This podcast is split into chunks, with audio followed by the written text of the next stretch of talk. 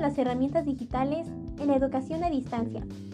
En este sistema de enseñanza, el alumno recibe el material de estudio, personalmente, por correo electrónico u otras posibilidades que ofrece el Internet, permitiendo que en el acto educativo se empleen nuevas técnicas y estrategias de aprendizaje centradas en el propio estudiante, fomentando así el autodidactismo y la autogestión.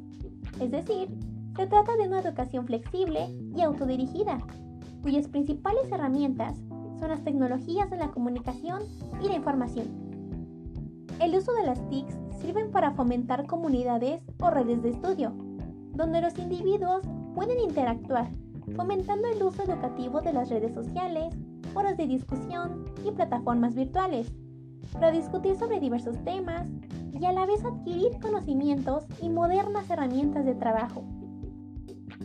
Pero hay un problema, la desigualdad socioeconómica, que se expresa en el acceso a la tecnología, porque datos de 2017 indican que 4 de cada 10 estudiantes contaban con al menos una computadora y en la misma proporción 3 con internet. Además, se comparte con otros familiares. Solo tienen servicio educativo quienes cuentan con acceso a la tecnología.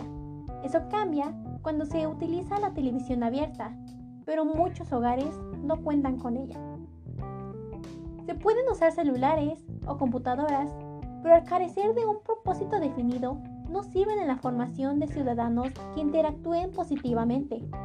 Sin un sentido educativo, solo sirven como entretenimiento, comercio u otras cosas.